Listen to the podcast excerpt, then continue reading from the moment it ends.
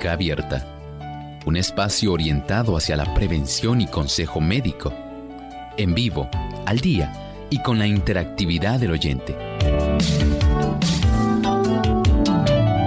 Clínica Abierta, poniendo al doctor a su alcance para un diálogo claro y honesto, porque nos importa su bienestar y salud.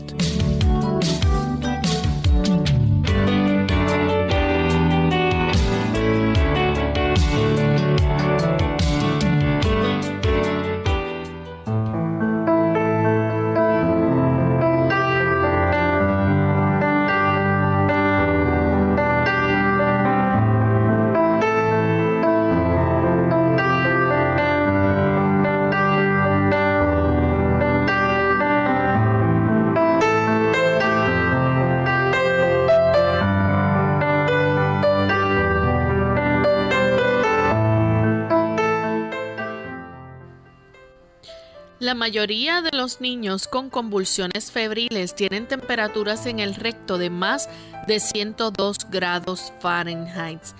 ¿Pudiera estar esto asociado con convulsiones? Bueno, hoy en Clínica Abierta vamos a estar hablando precisamente de las convulsiones febriles y cómo se desarrollan, cuáles son sus peligros y cómo usted las puede también, también diagnosticar. Así que hoy en Clínica Abierta no se despegue de nuestra sintonía que estaremos hablando sobre este interesante tema.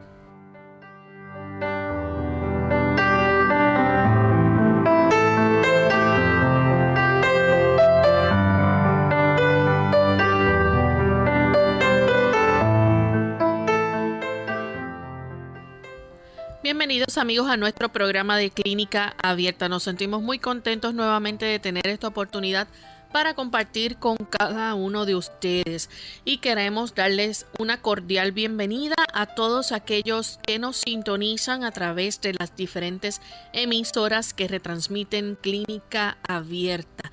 Hoy saludamos con mucho cariño a nuestros amigos en Madrid, España, que nos escuchan a través de Ondas de Plenitud, también Seven Day Radio Virtual y, on, y ondasdeplenitud.org a través de esta radio online. Así que nos sentimos muy contentos de saber que tantos amigos a través de los diferentes medios y plataformas pueden sintonizar Clínica Abierta. Tenemos con nosotros, como de costumbre, al doctor Elmo Rodríguez. Saludos, doctor. Un saludo cordial, Lorraine. Saludamos cordialmente a todos los amigos de Clínica Abierta. Les agradecemos esa gentileza que ustedes nos proveen de acompañarnos en este espacio de tiempo y, por supuesto, a todos aquellos que hacen posible que este tipo de programa pueda estar llegando a tantas latitudes. Así es. Y queremos, antes de comenzar con nuestro tema, como es costumbre, compartir con nuestros amigos un pensamiento saludable. Así que vamos a prestar mucha atención y vamos a escuchar este pensamiento de hoy. El pensamiento saludable es un pensamiento maravilloso. Nos dice así, ¿Qué es el pecado para que haya exigido tal sacrificio por la redención de su víctima? Fue necesario todo este amor, todo este sufrimiento, toda esta humillación de nuestro Señor Jesucristo para que no pereciéramos, sino que tuviéramos vida eterna. Cuando nosotros analizamos la Sagrada Escritura, nos damos cuenta de que efectivamente Solamente Dios podía haber provisto una vía de escape para usted y para mí. Solamente Él podía ofrecernos una vida eterna a cambio de la sentencia que estaba pendiendo sobre la cabeza del pecador, sobre la suya y sobre la mía. Y es sencillamente que la muerte eterna es la paga del pecado. Y solamente uno que podía ofrecer vida eterna para cada habitante de este mundo podía hacer eso. No lo podía hacer la vida de un ser humano. Sencillamente, el Señor hizo los arreglos para que, según en Adán todos desarrollaron esa tendencia al pecado. Al nacer de nuevo en Cristo, Él hace que nuestra vida tenga entonces la tendencia a la obediencia. Y esto, por supuesto, también tiene su recompensa, la vida eterna. Así de serio es el asunto del pecado. Es algo que costó derramamiento de sangre, donde estuvo en juego nuestra vida y la de cada uno de nosotros. El Señor nos ayude para apreciar grandemente y profundamente el sacrificio tan maravilloso que hizo la deidad, el Padre, el Hijo y el Espíritu Santo, en facilitar este medio de escape para nuestra salvación. Doctor, por ese pensamiento. Vamos entonces a dar inicio con el tema que tenemos para el día de hoy. Hoy vamos a estar hablando acerca de las convulsiones febriles. ¿Qué son estas? Si están asociadas con la epilepsia y qué cosas deben estar pendientes los padres cuando un niño presenta convulsiones febriles. Pues vamos hoy a desarrollar y a contestar cada una de estas preguntas. Recuerden que si usted tiene alguna duda en cuanto al tema, a partir de la segunda pausa puede comunicarse con nosotros y con mucho gusto el doctor puede contestar su pregunta. ¿Qué son las convulsiones febriles, doctor? Bueno, las convulsiones febriles, tanto en infantes o en niños pequeños, son convulsiones que son causadas por la fiebre. Sencillamente esa es su definición. Durante esas convulsiones febriles, ¿qué pasa en el niño? ¿Qué ocurre en él? Bueno, en los niños durante este episodio pierden generalmente la conciencia, los niños se estremecen, pueden mover las extremidades en ambos lados del cuerpo, sin embargo hay que entender que menos comúnmente el niño se va a tornar rígido o va a tener contracciones en una sola parte del cuerpo. Digamos, no es que el niño solamente va a estar moviendo un brazo una pierna o en el lado izquierdo o en el derecho solamente. Este tipo de convulsiones, como dijimos, además del niño perder la conciencia, va a estar haciendo que el niño se estremezca, moviendo las extremidades de ambos lados del cuerpo, del lado derecho y del lado izquierdo. Doctor, ¿y la mayoría de esas convulsiones cuánto tiempo pueden durar? Bueno, a decir verdad, a los padres se les hace una eternidad, porque usted está viendo el sufrimiento que está desarrollando, ¿verdad? El cuadro del niño y estas convulsiones aproximadamente duran de un minuto a dos algunas pueden en realidad ser muy breves, digamos, un espacio de tiempo de unos segundos, y otras pueden durar más de un minuto o dos, a veces pueden llegar hasta más de 15 minutos, pero en promedio, en promedio, podemos decir que aproximadamente duran un minuto a dos y generalmente son así breves.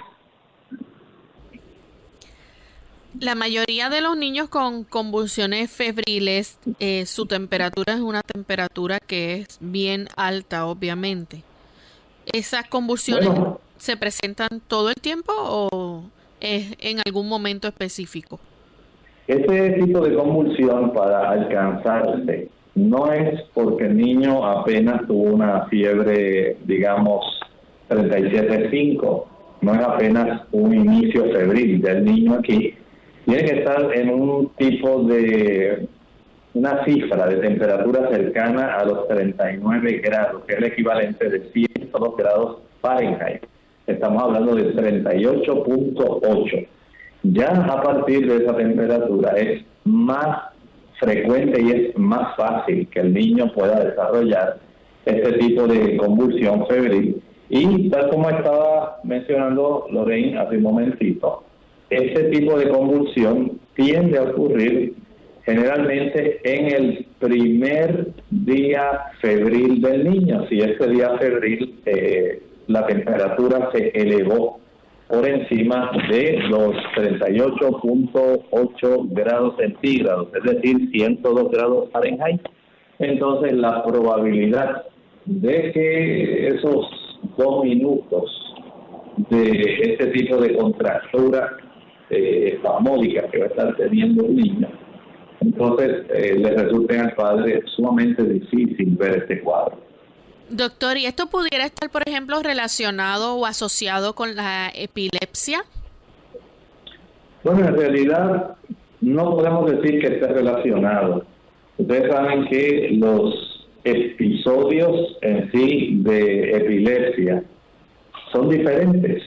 Puede ser que desde el punto de vista del aspecto del movimiento motor, ¿verdad?, de este niño y del tipo de contracturas que se van a estar desarrollando en sus extremidades, parezca, pero en realidad no se considera que los niños propensos a convulsiones febriles tengan epilepsia, ya que la epilepsia se caracteriza en realidad por unas convulsiones que son recurrentes que no son precipitadas por la fiebre. Aquí estamos hablando de un niño que apenas, digamos, el primer día de un cuadro febril desarrolló por un corto lapso, como estábamos hablando, aproximadamente de entre unos segundos, pero en promedio de uno a dos minutos, este tipo de convulsiones, donde el niño pierde la conciencia, se estremece, eh, la extremidad de los brazos y sus piernas van a estar moviéndose, ¿verdad? De una manera básicamente descontrolada. Pero no quiere decir eso, en realidad el niño esté desarrollando un tipo de convulsión como las que nosotros vemos en pacientes epilépticos. Aproximadamente uno de cada 25 niños tendrá por lo menos un episodio de convulsiones febriles y más de una tercera parte de estos niños tendrán episodios adicionales antes de que superen la edad en la cual existe la tendencia a tenerlos. Vamos a hacer nuestra primera pausa y al regreso continuaremos hablando más sobre este interesante tema. No se vayan vencida. Hola, les habla Gaby Zabalúa en la edición de hoy de EARP Viva, su segunda juventud en la radio, auspiciada por EARP. ¿Sabías que de acuerdo con nuevos estudios, nuestros nietos corren gran riesgo de vivir menos que sus padres? La obesidad infantil se ha triplicado en las últimas décadas y como probablemente ya sabemos, mucha de la culpa radica en la ingesta de comida chatarra y alimentos procesados, así como en una importante disminución de la actividad física. Como padres y abuelos, nos resulta fácil dejar a los pequeños de la familia comer lo que desean con tal de evitar berrinches, pero la realidad es que con ello solo estamos fomentando hábitos de alimentación que eventualmente perjudicarán su salud. Aunque parezca imposible, a los niños sí se les puede inculcar el gusto por las frutas, verduras y comidas saludables. Existe un sinnúmero de estrategias que se pueden usar para ayudarlos a comer bien. La más importante es no prometer un postre o helado como recompensa por comer las verduras, ya que este mensaje refuerza la idea de que la comida chatarra es un premio. Mientras los alimentos saludables son el castigo, es preferible enseñar a disfrutar de las comidas sanas. Te invitamos a escucharnos la siguiente semana con más detalles sobre las comidas que debemos evitar darle a los pequeños. El patrocinio de EARP hace posible nuestro programa. Para obtener más información visita aarp.org oblicua viva. El uso por el que es más conocida la manzanilla es el de calmante o tranquilizante. La manzanilla actúa como un sedante suave contiene sustancias que actúan sobre el sistema nervioso central, calmando los estados de estrés y ansiedad. La manzanilla también se usa como té para aliviar problemas digestivos, alivia los malestares intestinales y reduce la sensación de llenura y gases en los mismos. También posee propiedades antimicrobianas y se sabe que inhibe el crecimiento de las bacterias conocidas como estafilococos y estreptococos. Música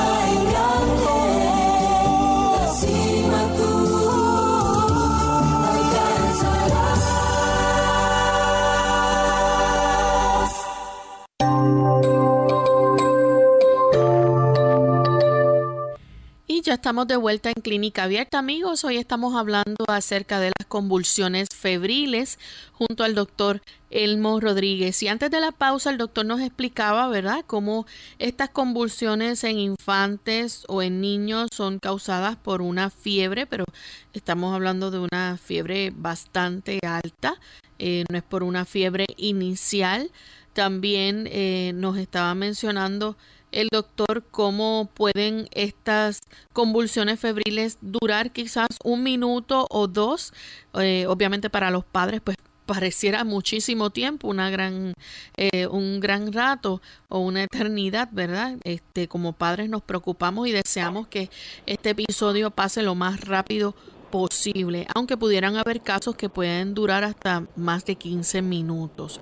Doctor, las convulsiones febriles, eh, ¿a qué edad más o menos pueden ocurrir en los niños? Miren, este tipo de convulsiones febriles tiende generalmente a ocurrir en niños entre las edades de 6 meses a 5 años.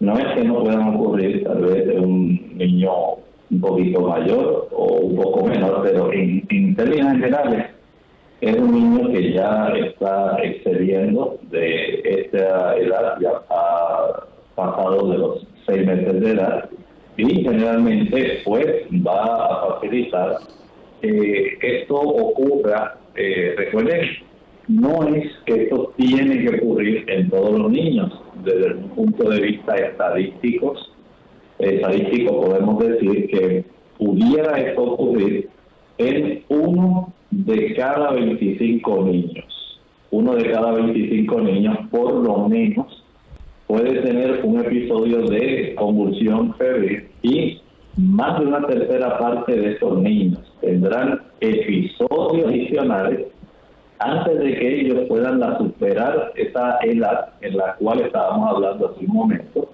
de los 6 a 5 años. O sea que en ese momento cuando los niños son más tiernos, en niños preescolares, es cuando más existe esta tendencia. Recuerde que no es común uno de cada 25 niños, básicamente.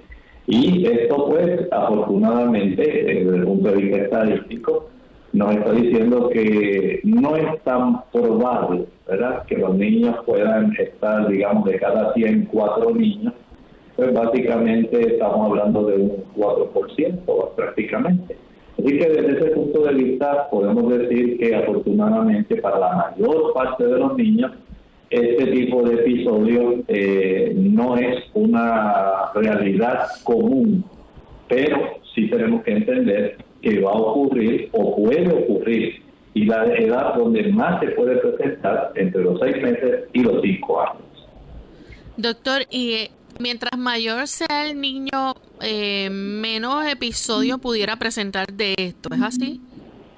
Es así, eso es correcto, ¿verdad? Según los niños van poco a poco eh, aumentando en estatura, en edad, y si entendemos que algunas informaciones referentes a este tipo de convulsiones, para que no se olviden, no ocurren principalmente en ese periodo donde los niños están aprendiendo a caminar, ¿verdad? Básicamente, eh, es, si queremos, para facilitar un recuerdo, ¿verdad? Generalmente en esa edad, los niños rara vez van a desarrollar su primera convulsión febril antes de los seis meses muy raro o después de los tres años de edad, pero puede llegar, como estábamos hablando, hasta los cinco. O generalmente podemos decir que el foco central para que un niño caiga en ese 4% de desarrollar una convulsión febril, va a ocurrir en el primer día de un episodio febril cuando la temperatura supera los 38.8, los 39 grados centígrados en un 4% de los niños que tienen edades que van de los 6 meses hasta los 3 años, pero que todavía puede presentarse hasta prácticamente los 5 años. Ya en niños mayores eh, la probabilidad de presentar esta convulsión febril básicamente es cero. Bien, doctor. Entonces, ¿qué hace a un niño ser propenso a estas convulsiones febriles que sean recurrentes? Hay algunos factores que podemos mencionar que parecen aumentar el riesgo de que un niño padezca este tipo de convulsiones febriles. Por ejemplo, digamos que desarrolló la primera convulsión febril a una edad temprana, menos de 15 meses. O sea, ya esto, eh, recuerden que ahora la información es para que un niño vuelva a desarrollar otra. No es la primera que se presenta, es que una vez ya se presenta, ¿qué otra oportunidad tiene un niño de volver a presentar la siguiente? Pues miren, mientras esta primera convulsión ocurre dentro de un periodo de vida que el niño todavía no alcanza los 15 meses, ya tenemos entonces una mayor probabilidad de que el niño pueda desarrollar. Por otro lado, hay que tomar en cuenta que sería otra característica para que esto se desarrollara. Si este niño se enferma frecuentemente, hay padres que lamentablemente eh, no cuidan como debieran a los niños y permiten que los niños pues adquieran infecciones con mucha frecuencia, a veces porque los niños no están bien nutridos, un padre que no le provee a un niño una buena nutrición, la probabilidad de que se enferme, de que su sistema inmunológico no esté en óptimas condiciones, se reduce muchísimo. De tal manera que podemos decir que esto puede ser, hay padres que por ignorancia, aun cuando le proveen una buena nutrición, digamos, le facilitan al niño también eh, o, le permiten que haya un mayor consumo de azúcares. Sabemos que a mayor consumo de azúcares, la probabilidad de que un niño vaya a adquirir eh, algún tipo de infección que genere fiebre, tanto viral como bacteriana, aumenta. También eh, aquellos padres que son descuidados eh, generalmente, que no están al tanto y permiten que cualquier persona descuide a sus niños. Eh, y básicamente a ellos lo que les interesa es que el niño no les ocupe tiempo y dejan que el niño pues esté en la casa de fulano, en la casa del otro, a un niño así pequeño de edad preescolar o piensan que fulana se lo cuida y la otra también se lo cuida y pueden adquirir enfermedades en estos lugares, aún existiendo lugares donde le cuidan los niños, ya de una manera, eh, digamos, oficial, que son lugares para esto. A veces hay tantos niños enfermos en esos lugares que el niño frecuentemente puede adquirir diversas bacterias o diversos virus. Y eso le va a facilitar el desarrollar fiebre. O sea que a mayor exposición del niño a infecciones, entonces hay más probabilidad de que el niño tenga fiebre más frecuentemente. Eh, y esto puede desarrollar entonces, si generalmente el niño tiene menos de esos 15 meses de edad, la probabilidad de que desarrolle más condiciones febriles, pues convulsiones febriles, perdón, aumenta la probabilidad. Y el tercer factor sería el saber si en la familia, los familiares cercanos, padres, madres, hermanos, ya hay historial con ese núcleo familiar que tenga historial también de estas convulsiones febriles. Noten cómo esto básicamente nos ayuda a detectar, dijimos en primer lugar, de haber sufrido la primera convulsión febril a una edad menor de los 15 meses. El segundo factor, padecer frecuentemente de fiebre. Y el tercer factor, tener familiares cercanos con historial de convulsiones febriles. Ok.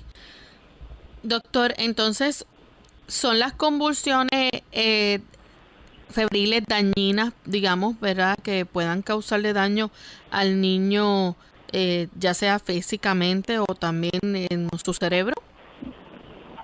Bueno, generalmente la realidad es que son ofensivas, pero eso no quiere decir que no sean amedrentadoras para los padres. Los padres se van a preocupar porque no es lo mismo, lo primero que le viene a la mente un padre es, ahora se complicó, ya el niño tiene meningitis, este niño va a ser epiléptico toda la vida, y toda esa serie de pensamientos que pasan por la mente de un padre asustado y preocupado, porque al no haber sido esto objeto de desarrollo en el niño que usted ha estado criando y que ha estado cuidando por tanto tiempo, el súbitamente desencadenar este tipo de situación pues va a ser preocupante y sería más preocupante y la persona puede entonces sí dentro de lo que estábamos hablando hace un momento de cómo tener un periodo febril donde aun cuando la temperatura ni siquiera alcanza los 38.8 ni siquiera llegó a los 39 y ya el niño estaba convulsando, entonces el riesgo de que esto se repita todavía pone al padre todavía en una actitud todavía más amedrentado. El, el papá se siente y dice, bueno, pero es que eso no puede ser así. ¿Cómo es posible que ni siquiera la fiebre haya llegado a una cifra de 102 grados Fahrenheit, 38.8 grados centígrados? y ya está desarrollando una convulsión febril. Esto pues eh, va a preocupar en realidad a cualquiera y generalmente, aunque no hay ningún tipo de, digamos, problema que se pueda generar en este tipo de convulsión, más bien lo que existe es una precaución que el padre debiera tener, especialmente eh, cuando pudiera haber, digamos, algún lugar donde el niño pudiera caer, digamos una alberca, una piscina cerca, el niño pudiera ahogarse, ¿verdad?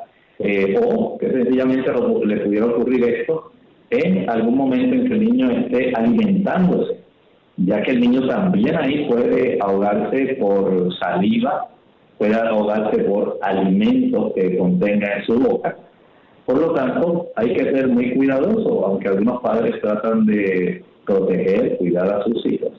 Existe siempre algún riesgo y saber este tipo de precauciones puede ser bastante útil, ¿verdad? Porque puede evitarle muchos problemas que pueden ser muy preocupantes para cualquier padre.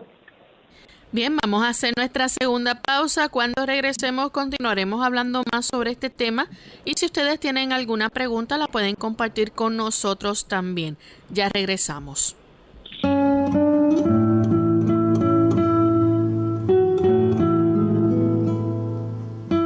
Hasta el personaje ficticio más cautivador y rico en experiencias es mucho menos complejo que la más aburrida de las personas reales.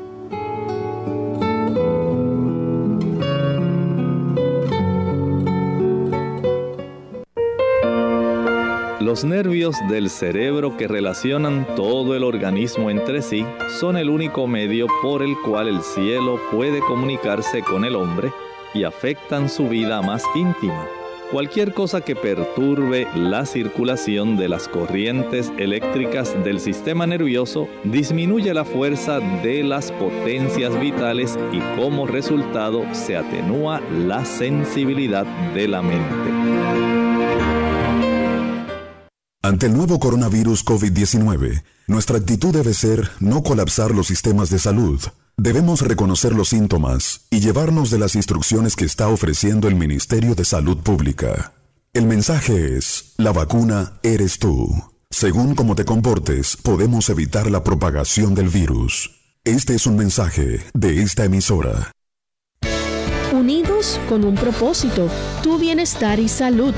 Es el momento de hacer tu pregunta llamando al 787-303-0101 para Puerto Rico, Estados Unidos 1866-920-9765 y llamadas internacionales al 787-763-7100 o al 787-282-5990. Clínica Abierta, trabajando para ti.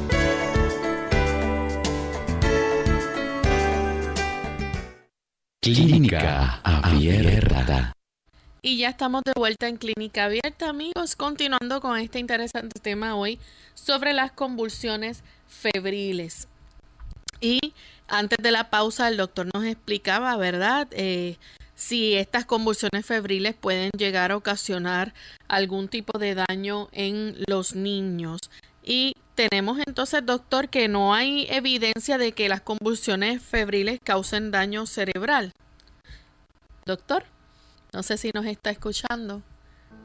Sí, decía que no hay evidencia de que el niño en realidad vaya a sufrir algún tipo de daño cerebral. Una cosa es que usted tenga un tipo de convulsión febril, pero hay estudios extensos que han encontrado que los niños con este tipo de convulsión febril, desde el punto de vista, digamos, neurológico, son niños normales, niños que se van a desempeñar, digamos, en su aprovechamiento escolar, en sus exámenes van a tener prácticamente el mismo tipo de desempeño intelectual que aquellos que no padecen convulsiones. Aún, digamos, en aquellos casos raros de convulsiones muy prolongadas, que pudieran durar hasta más de una hora, la mayoría de los niños se reponen completamente. O sea que el hecho de que exista una convulsión no quiere decir, escuche bien, este niño va a tener un daño eh, a nivel encefálico, un daño cerebral. Y ese tipo de conocimiento es importante. Tampoco quiere decir, como estaba comentando hace un momento, que el niño va a seguir padeciendo de epilepsia. Tenga entonces claro este tipo de información, porque sabemos que le puede economizar muchas angustias puede ayudarle para que usted tenga su mente más clara respecto a la información que le puede ser de gran beneficio. Bien, entonces ya quedando claro, ¿verdad? Alrededor del 95 al 98% de estos niños que eh, han experimentado esas convulsiones febriles no desarrollan epilepsia. Así es, esto que estamos hablando no es eh, un sinónimo que usted tenga una convulsión con el hecho de que ya usted vaya a desarrollar la enfermedad, la condición que se llama epilepsia. Estamos hablando de dos situaciones eh, diferentes, eh, aunque la epilepsia se acompaña generalmente, no siempre, de convulsiones tónico-clónicas, este tipo de contracturas descontroladas que ocurren.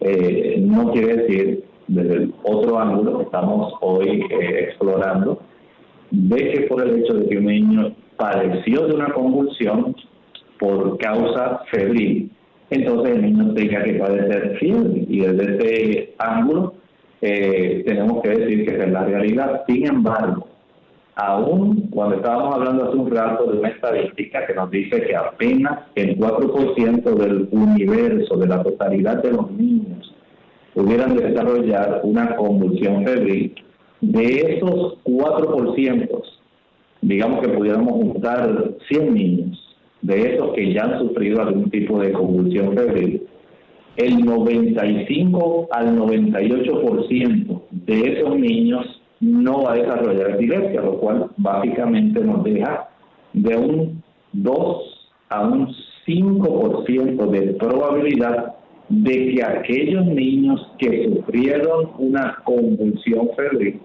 apenas pudieran tener la probabilidad de desarrollar algún tipo de epilepsia.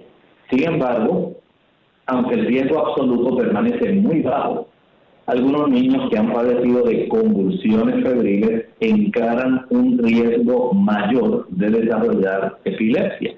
Y en ese aspecto hay que indicar que estos niños incluyen a aquellos que tuvieron convulsiones febriles largas, como estábamos comentando hace un rato, convulsiones febriles que no se limitan a dos minutos, a cinco minutos, sino que pueden durar mucho tiempo. Eso sí, los que tienen estos episodios de convulsiones febriles prolongadas son los que más van a tener una probabilidad de desarrollar eventualmente la epilepsia. Y esos niños, ¿verdad? Eh, pues lamentablemente tuvieron esa sensibilidad a desarrollar esta situación. Sus convulsiones fueron más largas, afectaron una sola parte del cuerpo, ¿verdad? Que se repite dentro de 24 horas. Y estos niños con parálisis cerebral también, hay niños que pueden desarrollar este tipo de situación. O sea que estamos viendo eh, esa mayor probabilidad de que un niño pueda desarrollar epilepsia. Número uno, aquellos que tuvieron convulsiones febriles largas, también aquellos que la convulsión febril afectó una sola parte del cuerpo o que se repitió la convulsión dentro de un periodo de 24 horas. También se ha observado más en niños que tienen parálisis cerebral, aquellos niños que han tenido un desarrollo tardío y otras anormalidades que son neurológicas. Por lo tanto, de esta situación tenemos que comprender que afortunadamente el porcentaje de que estos niños que han experimentado alguna convulsión febril desarrollen epilepsia sigue siendo bajo, a no ser que haya estos factores que estuve mencionando en este momento. Ahora, dentro de aquellos niños que no tienen ninguno de esos factores de riesgo, solamente uno de cada 100 va a desarrollar epilepsia después de haber sufrido una convulsión febril. Noten que aún para pertenecer entre ese 2 y ese 5% que pueden desarrollar una repetición de convulsiones febriles y que pueden desarrollar eventualmente epilepsia, vamos a decir que tienen que existir ciertos factores como los que mencioné y afortunadamente solamente uno de cada 100 va a desarrollar este tipo de situación de epilepsia después de una convulsión febril, asumiendo que el niño no tuvo ninguno de aquellos factores o condiciones que facilitan el que se pueda entonces desarrollar epilepsia eh, de una manera ya franca, eh, patente. Bien, vamos a recibir la llamada de Mercedes. Ella se comunica de la República Dominicana. Adelante, Mercedes. Buenos días, saludos para todos. Gracias por el programa. Ah, doctor, mi pregunta es que mi niño tenía un año y medio y ese me cayó a parte de mitad, no se sabe, cemento. Entonces se dio un golpe bien fuerte y de ahí comenzó a darle mucha fiebre, mucha fiebre y no le bajaba con nada, entonces vinieron a combustión. Eh, le sacaron un líquido de su espina dorsal a ver si era meningitis y no salió con meningitis. Entonces me le pusieron por cinco años la una medicina que se llama fenobarbital. En los Estados Unidos le hicieron entonces unos exámenes bien profundos del cerebro a ver si tenía problemas porque siguió dándole las convulsiones hasta que la medicina me la hizo bien yo quiero saber si por un golpe los niños le pueden dar convulsiones. Gracias a Dios que salió bien, que salió con daño en el cerebro. Muchas gracias. Gracias. Gracias. Sí, efectivamente un niño puede desarrollar estos episodios eh, de acuerdo a la lesión que se produce en la corteza del cerebro. Por eso hay que ser muy cuidadosos y a veces, aunque a uno le moleste él tenía que decir, ay, mira, ¿por qué tengo que ponerle a un niño, digamos, un casco de protección cuando va a correr bicicleta? ¿Por qué las autoridades tienen que exigirlo? Bueno, es que en los niños es más fácil, como su sistema óseo, digamos, es más delgado y es más sensible. Recuerden que los niños están desarrollando su cerebro. El sufrir una, un golpe, un traumatismo a nivel de la corteza cerebral puede afectar un cúmulo de neuronas y esas neuronas pueden comenzar a disparar eléctricamente de una manera anormal. De ahí entonces que de acuerdo al área de las lesiones, al diámetro en sí, eh, o radio, pudiéramos decir, sería lo correcto de, esta, de este traumatismo, eh, y de acuerdo a la intensidad, la fuerza de la lesión, esto pudiera entonces estar afectando un conjunto de estas neuronas y células de glía que le dan apoyo a las neuronas para que el niño pueda desarrollar estas eh, situaciones de convulsiones. Eh, algunos niños no necesariamente les ocurre esto porque le han sufrido algún traumatismo, aunque es muy frecuente, sino más bien porque hay trastornos químicos, hay trastornos donde una incapacidad para mantener un suplido de glucosa estable a nivel de nuestro sistema neurológico es básicamente el desencadenante de este problema. Se ha estado entendiendo que la ausencia de una concentración de glucosa que es el combustible principal y podemos decir casi exclusivo de nuestras neuronas cuando no hay glucosa, ya sea que provenga de los almidones o provenga de los azúcares. La capacidad de nuestra corteza cerebral principalmente para poder funcionar de una manera eficiente se reduce. Y ante esa estabilidad en la provisión de, esta, de este combustible, de la glucosa, entonces la oportunidad a que las neuronas y la glía desarmonicen y puedan iniciar episodios donde se desencadenan potenciales eléctricos que pueden ser muy intensos y que afectan áreas donde se controlan los aspectos motores de nuestro cuerpo, los movimientos de las piernas, los brazos. Entonces se da lugar a este tipo de una actividad totalmente incoordinada de contracciones musculares eh, que se manifiestan en esta forma de convulsiones.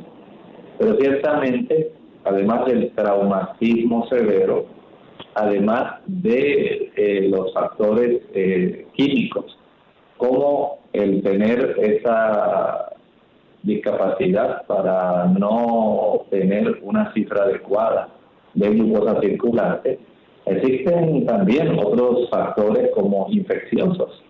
Por eso ustedes le hicieron esta, este tipo de estudios tratando de detectar si había algún tipo de infección y le obtienen esta muestra de líquido cefalorraquídeo para, de acuerdo a la presencia de bacterias eh, o la distribución de células blancas o la distribución de la glucosa y de, los minerales que componen ese líquido cefalorraquídeo pudieran entonces llegarse a conclusiones para saber con certeza qué está ocurriendo. Hay un porcentaje que literalmente no se puede conocer qué fue lo que ocurrió para que esto se desarrollara. Desde ese punto de vista, mi recomendación es que usted le facilite a su niño la oportunidad de acudir a las citas que le brinda el neurólogo, de esas citas de seguimiento si hay que practicarle su electroencefalograma, si hay que hacer los estudios que sean necesarios, de tal manera que un niño pueda tener esa oportunidad de recibir un buen tratamiento eh, y aun cuando usó el fenobarbital, que se utiliza para evitar eh, convulsiones que se originan a consecuencia de la epilepsia, pues prácticamente la reevaluación de este tipo de condición, pues va a requerir que usted en ese aspecto sea bastante consistente en llevar a su niño a revisión para que se pueda ayudar de, de una manera que pueda ser muy útil y si es posible al observar la disminución de estos episodios de convulsiones debido a epilepsia, entonces los médicos pueden hacer reevaluaciones que en algunos casos hasta pueden eliminar los medicamentos. Tenemos en esta ocasión a Patria, ella llama de la República Dominicana. Adelante, Patria. Gracias, buenos días. Eh, yo quiero preguntarle al doctor, la nena mía desde los 6 años, tiene 14 ya, desde los 6 años está convulsionando, le hicieron todos los estudios de epilepsia y no tiene nada en el cerebro, pero a ella le dio como a los 6 años, le dio mucha fiebre, entonces yo quería saber si todavía convulsiona, a ver si eso se le va a quitar en algún momento. Muchas gracias. Miren, tal como estábamos hablando hace un momentito, esto es básicamente eh, una oportunidad eh, desde el punto de vista estadístico muy mínima, pero le está ocurriendo a su niña. Así que desde esa perspectiva, lo que podemos recomendar es que usted por ahora siga dándole a su niña el seguimiento con el neurólogo, que él siga evaluando porque, eh, como estábamos hablando, si esto ocurrió en edades muy tempranas, si fue una un episodio febril muy alto, si hay algunos de los factores o antecedentes que mencioné hace un momento, la probabilidad de que ese tipo de convulsiones, que su vida sea de ese 1%, que van a estar eh, a consecuencia de esa situación febril eh, desarrollando epilepsia, pues básicamente nos va a requerir el que nosotros sigamos dándole seguimiento a esta situación.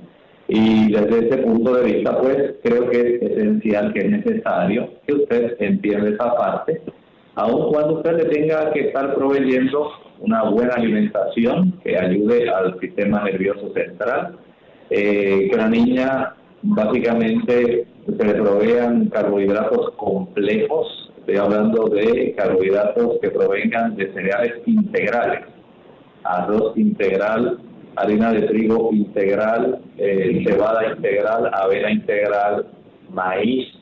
Estos cereales integrales tienen una buena cantidad de magnesio que ayuda a estabilizar en cierta forma el tipo de disparo eléctrico que tienen nuestras neuronas. Un buen suplido de calcio es esencial. El calcio en los niños, a veces los niños son muy deficientes en la ingesta de calcio. Puede usted encontrar una buena cantidad en el consumo de coco, en el consumo de almendras, en el consumo de nueces.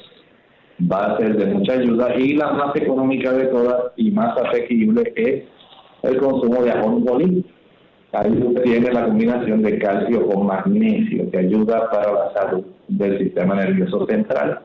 Además de los cereales integrales que proveen una buena cantidad de grupo B o complejo B, del calcio y el magnesio, entendemos que una buena provisión de antioxidantes que usted puede encontrar en los vegetales, las ensaladas, Recuerden que estos antioxidantes que se encuentran en este grupo pueden ayudar para compensar y reparar daño que ocurre a consecuencia de los fitoquímicos que están contenidos en ellos. De tal manera que si usted le puede proveer a un niño, más allá de lo que es el alimento común que usted le da, digamos, de arroz y carne, y puede usted empezar a proveerle una ensalada diariamente que pudiera ser variada. Unos días que coma pepino, otros días que coma espinacas, otro día zanahoria. Según usted vaya variando la disponibilidad de estas sustancias fitoquímicas y antioxidantes, va a estar nutriendo el sistema nervioso y pueden estar reparando muchas áreas para que haya una mejor estabilidad en relación a la membrana y al potencial eléctrico que se debe disparar en este tipo de neuronas.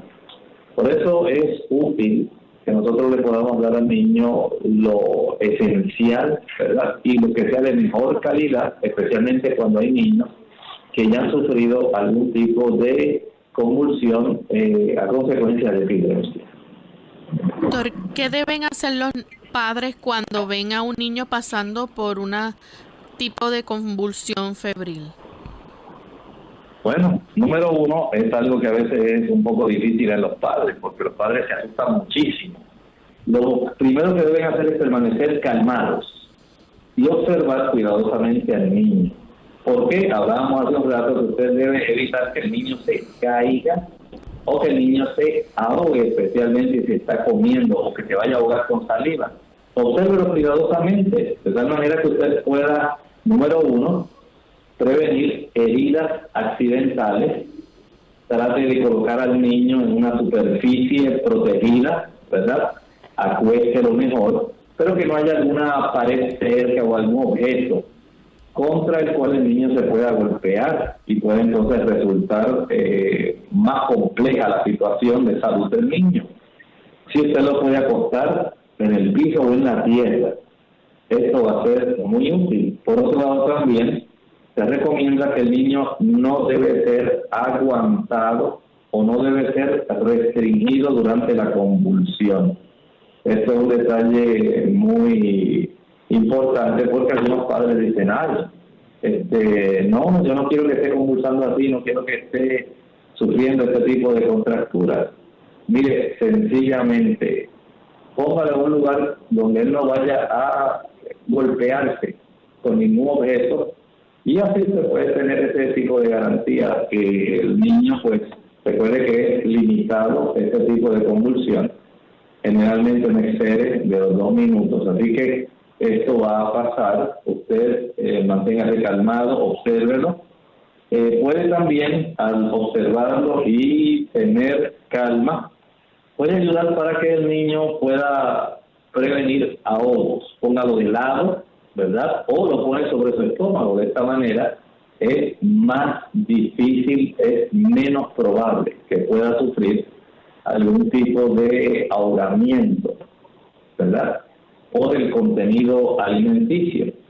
Si es posible, uno de los padres debe sacar cuidadosamente cualquier objeto que el niño tenga en la boca.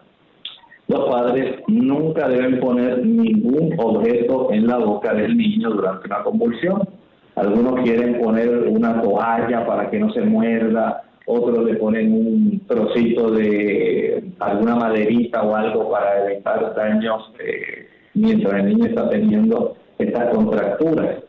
Eh, recuerden que nosotros tenemos músculos muy poderosos que mueven la mandíbula y estos músculos a veces no escapan de esa influencia, al igual como ocurre en las extremidades de tener contracturas súbitas. Los padres se asustan muchísimo y por supuesto tratan de hacer algo para evitar que el niño pueda entonces eh, tener un daño ulterior.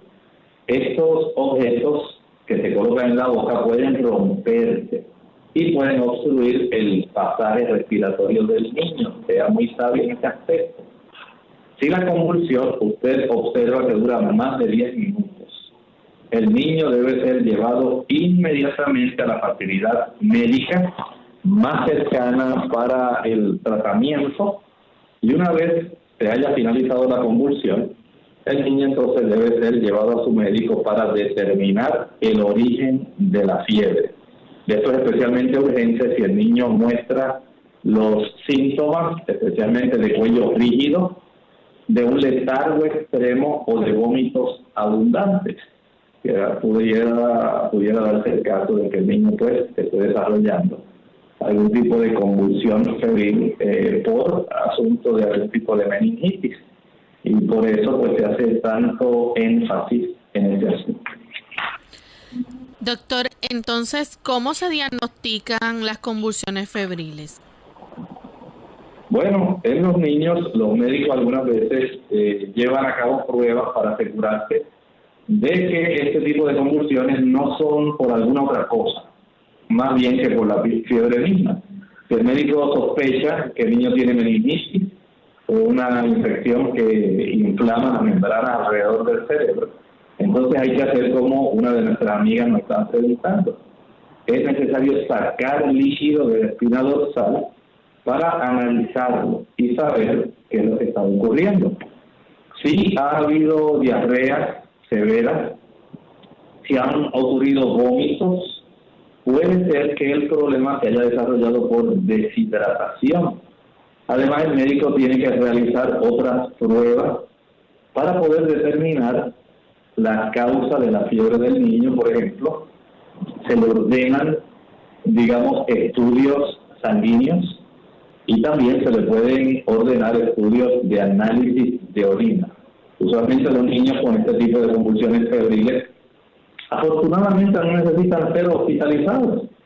Ahora, si la convulsión es prolongada o se acompaña de una infección seria o si el origen de la infección no puede ser determinado, entonces el médico puede recomendar que el niño sea hospitalizado para poder ser observado. Hemos llegado al final de nuestro programa. Agradecemos al doctor por toda esta orientación, a ustedes amigos por la sintonía y queremos invitarles a que mañana nuevamente nos acompañen en nuestro segmento de preguntas donde estaremos recibiendo sus consultas. Así que finalizamos entonces con este pensamiento. El pensamiento saludable lo podemos encontrar en Primera de Juan en esta ocasión, el capítulo 1. Dice aquí, el versículo 6, si nosotros dijéremos que tenemos comunión con Él y andamos en tiniebla, mentimos y no hacemos la verdad. La vida del cristiano tiene que ser transparente. Debemos vivir de acuerdo a lo que es el ejemplo de la vida de nuestro Señor Jesucristo. ¿Y cómo ocurre eso? Si Jesús habita en nosotros por medio de su Santo Espíritu, nuestra vida será transformada, será asemejada a la de nuestro ejemplo, nuestro Señor Jesucristo. Y mientras nosotros vivimos acordes a esa luz, acordes a ese tipo de ejemplificación, nuestra vida se asemejará a la de y no estaremos proyectando tinieblas. Más bien estaremos dando luz a nuestro alrededor.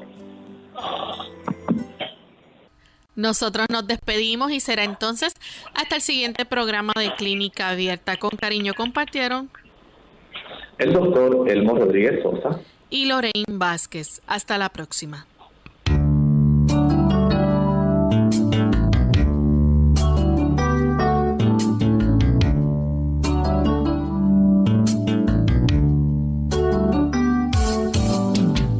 abierta. No es nuestra intención sustituir el diagnóstico médico. Antes de poner en práctica cualquier consejo brindado en este programa, usted debe consultar con su médico. Hasta la próxima.